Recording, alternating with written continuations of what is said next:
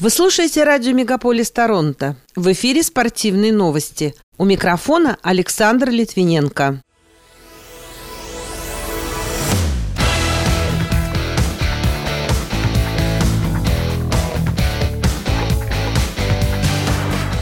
Футболисты сборной Канады уступили хорватам на чемпионате мира в Катаре. Вокруг чемпионата мира 2026 года, который частично пройдет в Торонто, растет ажиотаж. Александр Овечкин сократил отставание от канадского хоккеиста Горди Хоу. Международная федерация фехтования продлила отстранение россиян до марта следующего года, а на ралли «Дакар» будут заявлены три россиянина.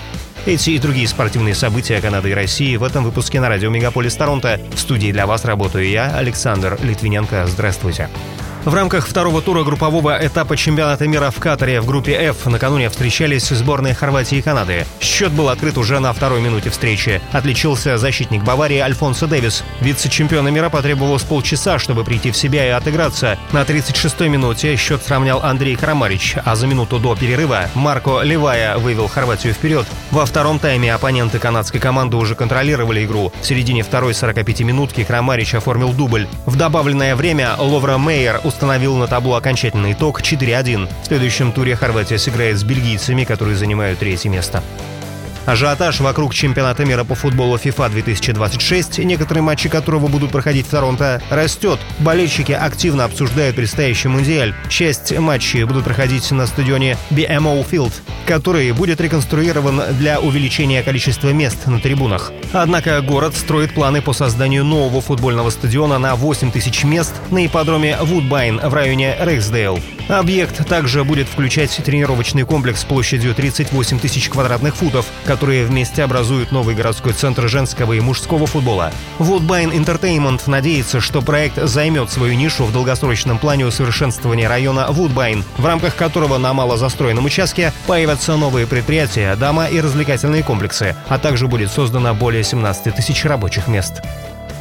Торонто Мэйпл Ливс в гостях в матче регулярного чемпионата Национальной хоккейной лиги, который прошел в минувшую субботу, со счетом 4-3 обыграл Миннесоту. Заброшенными шайбами в составе победителей отметились Мич Марнер, Зак Эстон Рис, Кале Ярнкрок и Вильям Ньюландер. У проигравших отличились Кирилл Капризов, Мэтью Болди и Мац Цукарелла. Капризов, на счету которого также результативная передача, продлил результативную серию до восьми матчей. Россиянин стал первым игроком в истории Миннесоты, у которого трижды в карьере была серия из восьми и более встреч с результативными действиями.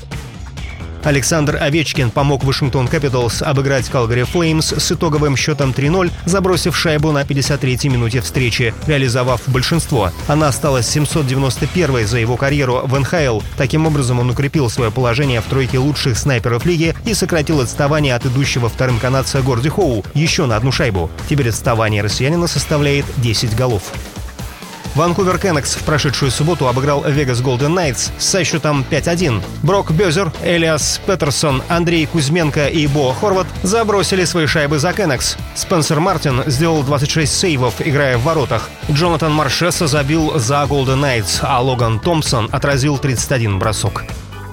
Президент Всемирного антидопингового агентства Витольд Банька заявил, что членство Российского антидопингового агентства в организации не будет восстановлено до полного выполнения всех условий ВАДА. Напомню, в минувшую пятницу Совет в Монреале единогласно переизбрал Баньку на второй трехлетний срок. Также была переизбрана и вице-президент организации Ян Ян. В декабре 2019 года после серии допинговых скандалов вокруг российского спорта исполком ВАДА признал РУСАДА несоответствующим антидопинговому кодексу и отстранил спортсменов спортсменов из России на 4 года от участия в крупных международных соревнованиях, включая Олимпийские и Паралимпийские игры.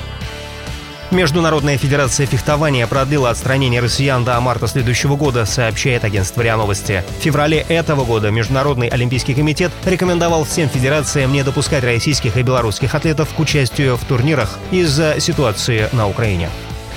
На престижном ралли-марафоне «Дакар» в предстоящем году выступят более сотни пилотов. Среди них будут три россиянина. Как пишет РИА Новости, речь идет о Денисе Кротове, Константине Жильцове, класс внедорожников, и Алексее Кузьмиче, мотовездеходы. Скорее всего, у всех троих будут спортивные лицензии от других государств, хотя также возможен вариант с выступлением в качестве нейтрального атлета. Как напоминает сайт чемпионат.ком, в конце сентября команда КамАЗ Мастер отказалась от участия в Дакаре.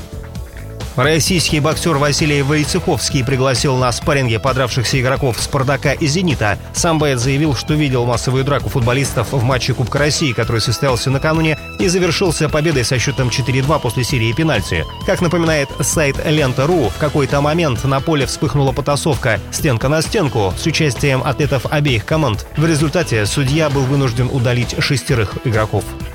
Пока это все спортивные события на радио Мегаполис Торонто. С ними вас знакомил Александр Литвиненко. Берегите себя и поддерживайте здоровый образ жизни.